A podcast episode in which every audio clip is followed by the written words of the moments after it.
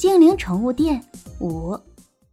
这几天天气很差，一直在下暴雨，小伙伴们天天闷在家里，哎，无聊死了。猫小朵躺在床上，手里拿着一颗变色球，上上下下的扔着玩。这雨什么时候停啊？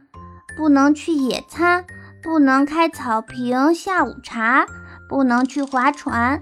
我喜欢的什么都做不了。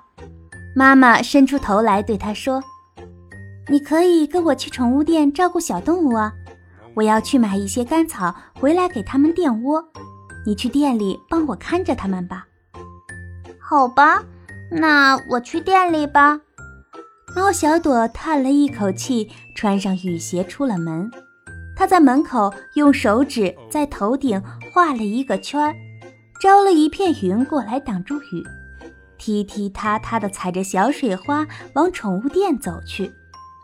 走到半路，猫小朵停住了脚步，因为她看见离宠物店不远的一棵树下站着田鼠先生一家。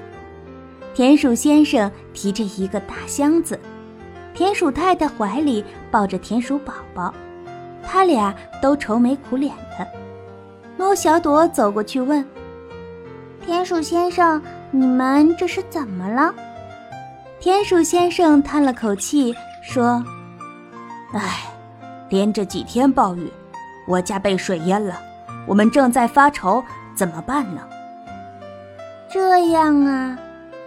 他看着田鼠太太和宝宝，想着让他们一直在外面淋雨也不是办法，就说：“要不你们先去我家的宠物店里休息一下吧，宝宝也要吃点东西了。”田鼠太太说：“谢谢，太谢谢你了。”猫小朵帮田鼠太太打着伞，带着他们来到店里。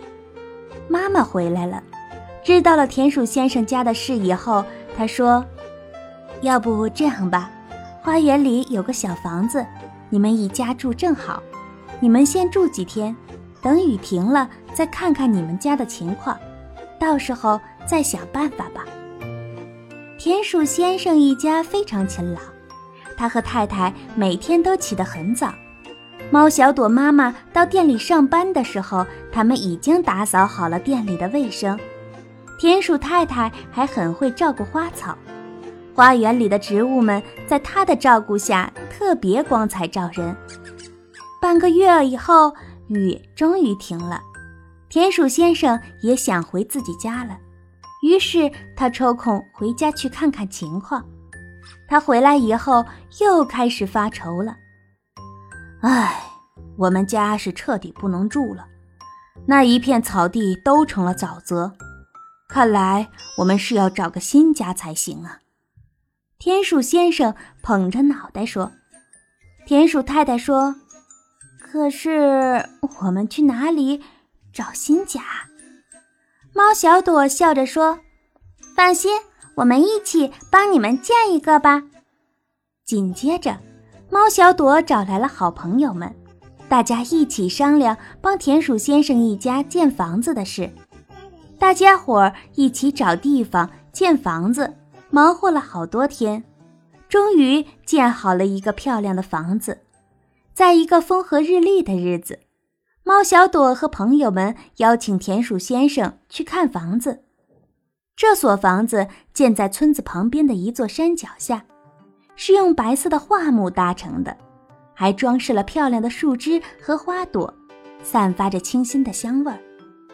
田鼠先生远远地打量了一下房子，说：“朋友们，这个房子可能不太适合我们住。”白白失望地说：“嗯，为什么？这可是我们找了阿花婆婆和大树公公帮忙选的木头和花，费了很大力气才建好的呀！你不喜欢吗？”田鼠先生有点不好意思地低下头说。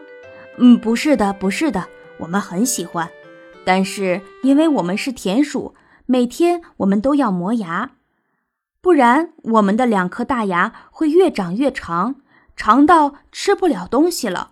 而木头就是我们最好的磨牙棒。所以，田鼠太太在旁边说：“而且这个地方太靠近山脚了，如果有石头从山上掉下来，会把房子砸坏的。”小朋友们这才明白了，原来是这样啊！猫小朵说：“没关系，没关系，我们另外再建一个吧。”又过了半个月，大家又邀请田鼠先生一家去看新房子。这次的房子建在山顶上，是一座用石头砌成的房子，带花纹的密石云被切得方方正正，再砌成墙。薄薄的云母石做成房顶，阳光可以直接照进屋子，整个屋子都很明亮温暖，而且站在门口。就能把整个沙乐镇的景色尽收眼底，可美了。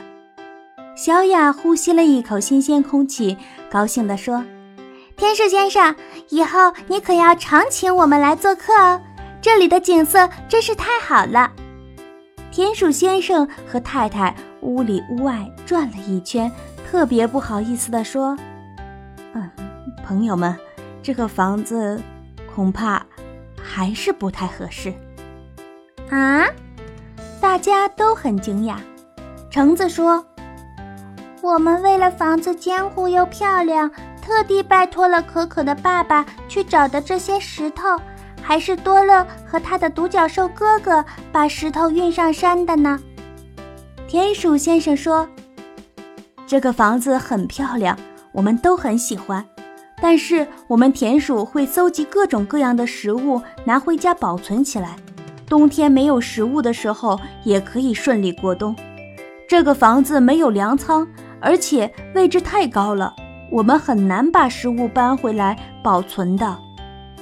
哦，原来是这样啊！小朋友们又明白了，这个房子确实不太合适。小雅说：“没事没事，那这个房子我们以后度假用吧。我们再给田鼠先生建一个房子好了。”再过了半个月，新房子又建好了。这次的新房子建在半山上，背靠着山坡的位置，整个房子都用结实的花岩石砌成，再也不怕狂风暴雨。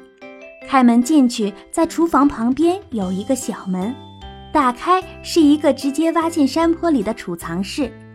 储藏室很大，还分了不同的区域。有专门储藏坚果的，有专门储藏水果的，有专门储藏干草的，好几个区呢。这次田鼠先生非常满意，这个房子可以让他们安心居住好多年了。